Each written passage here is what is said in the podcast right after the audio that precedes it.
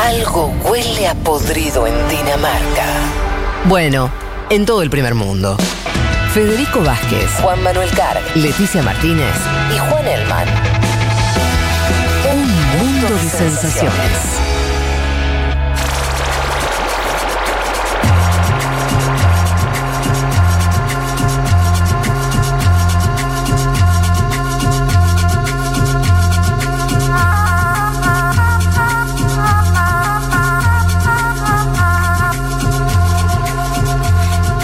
Muy bien, siendo las 12 y 50 eh, casi del mediodía, eh, les recuerdo a nuestros oyentes que nos pueden escribir directo desde la aplicación del teléfono o por Twitter, arroba.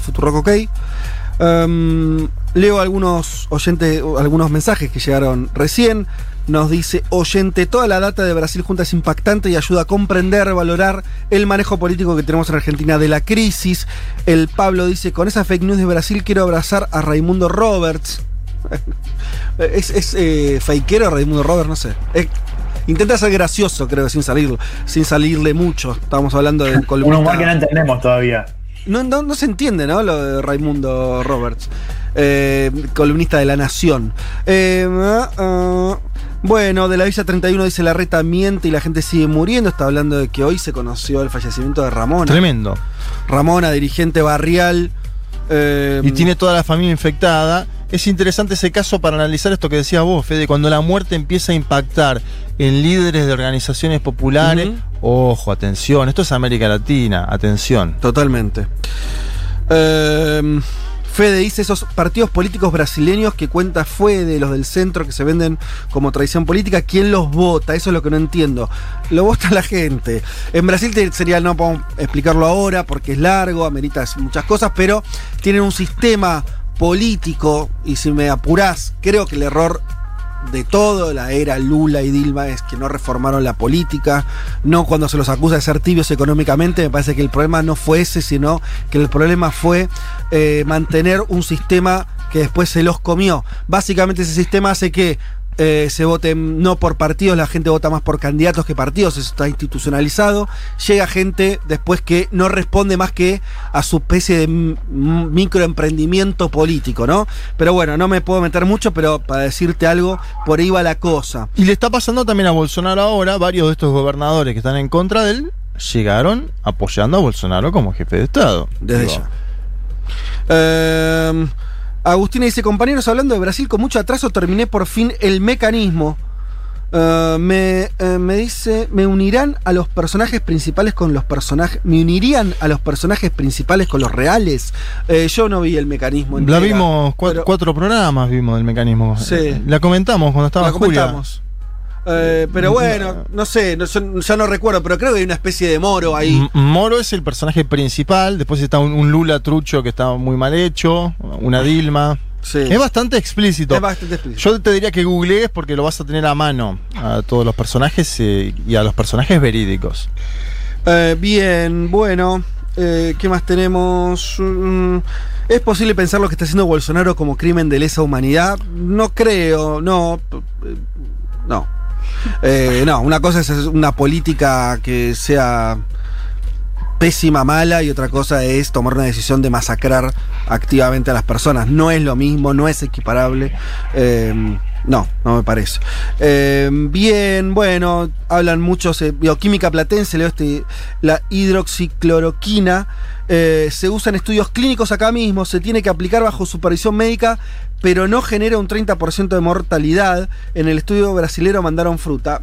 Bueno, eh, no sí, sé. evidentemente está en debate todo esto. Sí, no lo, sabemos. lo que seguro no está es en un lugar para que un presidente diga, che, usen esto, porque Total. no sé si lo dije, pero todo el asunto es que Bolsonaro quería cambiar el protocolo de salud que indica, que indica en qué momentos usás cada cosa. Y, y él quería cambiarlo para aconsejar el uso masivo de este remedio en pacientes leves incluso. Sí. Bueno, cuando está cuestionado que, que los pacientes graves, eh, su efectividad o no, pero que tiene, si esto está comprobado, muchas secuelas, ¿no? Es un, es un medicamento complicado. De los países del G20, solo Estados Unidos y Brasil lo, lo aconsejan. Digo, no, no hay que ir mucho más allá.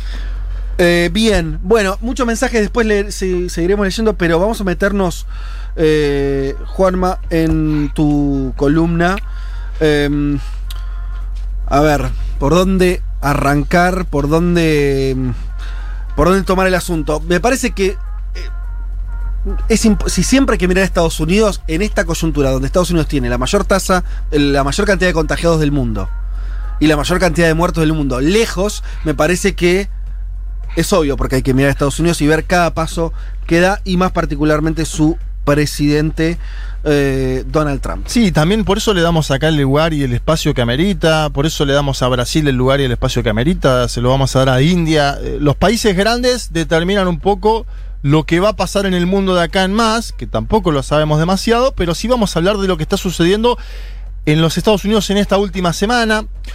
Primero, la cifra de fallecidos ya es descomunal, eh, 90.000, superando el millón y medio de personas infectadas en total. Eh, es por lejos el país más golpeado en el mundo por la pandemia del COVID-19, no solo en términos sanitarios, como decía en la intro, sino también en términos económicos. Una de cada cuatro personas de la llamada población económicamente activa en Estados Unidos pidió el seguro de desempleo en los últimos dos meses. Son 36 millones de personas a lo largo y ancho del país.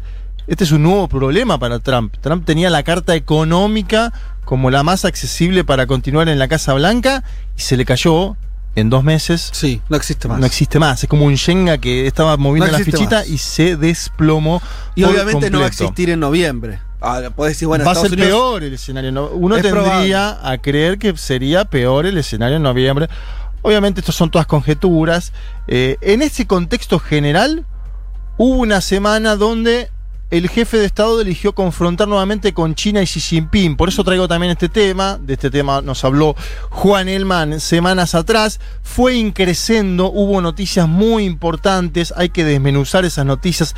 Hay que analizar por qué en el medio de la pandemia que está impactando a la economía de los Estados Unidos, Donald Trump vuelve a elegir día a día China como su contrincante, ya es deliberado, esto no, no es algo que está planificado por su campaña electoral.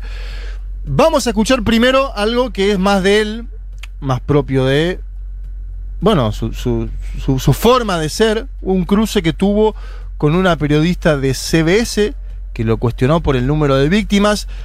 Dura más o menos un minuto, lo quiero que lo escuchemos entero en inglés porque con traducción sería muy difícil, lo voy a traducir yo después, pero escuchemos Dale, A, a- a Donald Trump abandonando una conferencia de prensa tras ser cuestionado por el número de víctimas del COVID. said many times that the U.S. is doing far better than any other country when it comes to testing. Yes. Why does that matter? Why is this a global competition to you if every day Americans are still losing their lives and we're still seeing more cases every day? Well, they're losing their lives everywhere in the world. And maybe that's a question you should ask China. Don't ask me, ask China that question, okay? When you ask them that question, you may get a very unusual answer. Yes, behind you, please. What, sir, why are you saying that to me specifically? I'm telling you. I'm not saying it specifically to anybody. I'm saying it to anybody that would ask a nasty question That's like not that. a nasty Please go ahead. Why does it Okay, uh, anybody else? Please, go ahead in the back, please. I have, I have two No, it's okay. But We'll you go over pointed here. to me. I have two questions, Mr. Next, President. next, please. But you did. You called on me. I did, and you didn't respond, and now I'm calling on Sorry, I just the wanted. young to, lady in the back, please. I just wanted to let my colleague Okay. finish. But can I ask you? a Ladies and question? gentlemen, thank you very much. Appreciate But you it. called Thank you on- very much. La, chocada, la chocó Eh, toda. Impresionante. Una, una tras otra aparte, ¿no? Como, como un nene caprichoso. A a ver, la periodista Weijia Yang se llama, eh, es del canal CBS, le dijo, usted ha dicho que los Estados Unidos le está yendo mejor que a otros países en las pruebas. ¿Por qué importa tanto eso? ¿Por qué es una competencia global para usted si todos los días los estadounidenses siguen perdiendo vidas y estamos viendo más casos? Una pregunta incisiva, dura. Trump no supo qué contestar y dice, eso se lo tenés que preguntar a China, le dijo, tal como lo escuchábamos.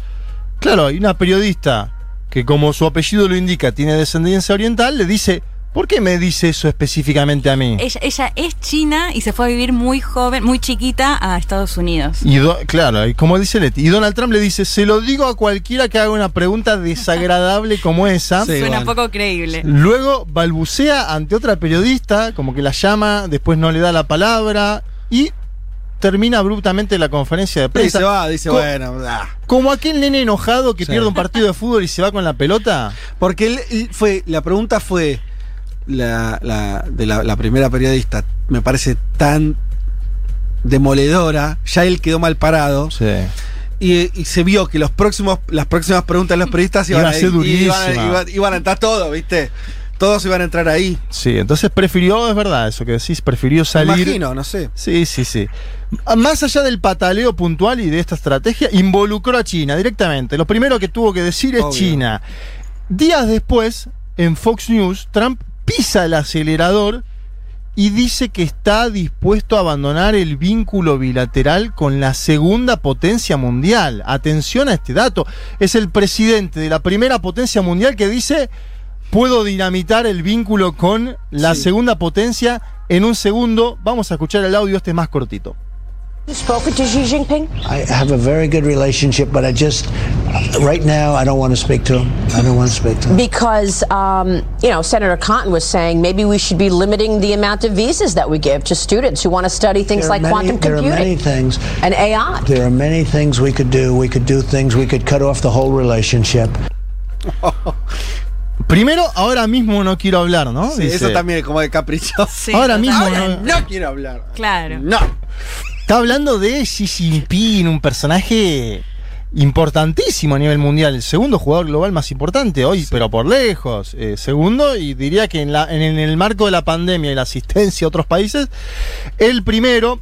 Hay muchas cosas que podríamos hacer. Por ejemplo, cortar todo vínculo, decía, como amenazando a escalar más y más en el conflicto. Un conflicto que viene, lo venimos cubriendo acá, desde la contienda arancelaria de hace ya dos años, que tuvo sus vaivenes, sus idas y vueltas. Acá en el G20 tuvo otro capítulo, poquito más ameno, pero evidentemente sigue esta escalada. Hubo una escalada por el tema Huawei, también hubo novedades en las últimas horas. Ahora voy a comentar algo. Pero me voy a enfocar, Fede, un segundo y compañeros, en el tema de la campaña electoral, porque este por ahí era un Trump contestándole a dos periodistas en particular. Una en una conferencia, la otra una periodista de Fox News sentados dos mano a mano.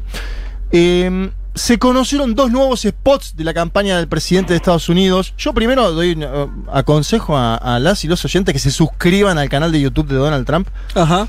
Hay novedades permanentemente. Mira. Eh, de hecho, hice un informe en Seguro el día lunes con un audio que no tiene nada que ver con estos audios, pero que es interesante para analizar. En ambos spots nuevos de Donald Trump, el epicentro es atacar a Joe Biden. Joe Biden es el candidato demócrata a las elecciones en noviembre, es el ex pres- vicepresidente de Barack Obama. Y si les parece bien, vamos a escuchar el spot en español contra Joe Biden.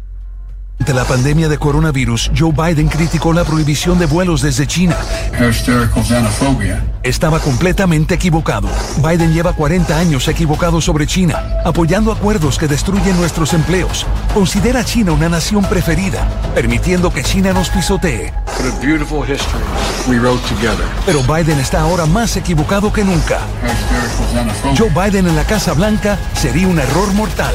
I'm Donald J. Trump, and I approve this message. Bueno, la parte final, esta de I- I'm Donald J. Sí. Trump y apruebo este mensaje, Sí. es hermosa y está. Hermosa, digo, hermosa. Está en todos los spots de campaña de este señor. Donald Trump, eh, incluso en los que él aparece hablando, dando declaraciones. Él aparece finalmente diciendo: Este es un spot oficial. Bueno, tiene que ver también con esto, ¿no? De lo de las fake news, que él, supu- él supuestamente se cree un abanderado contra la fake news Sí. de la CNN y compañía. Pero es interesante analizar que todo el spot es en español, salvo esta parte final. eh, parece estar dirigido al voto latino, cada vez más importante en las definiciones electorales.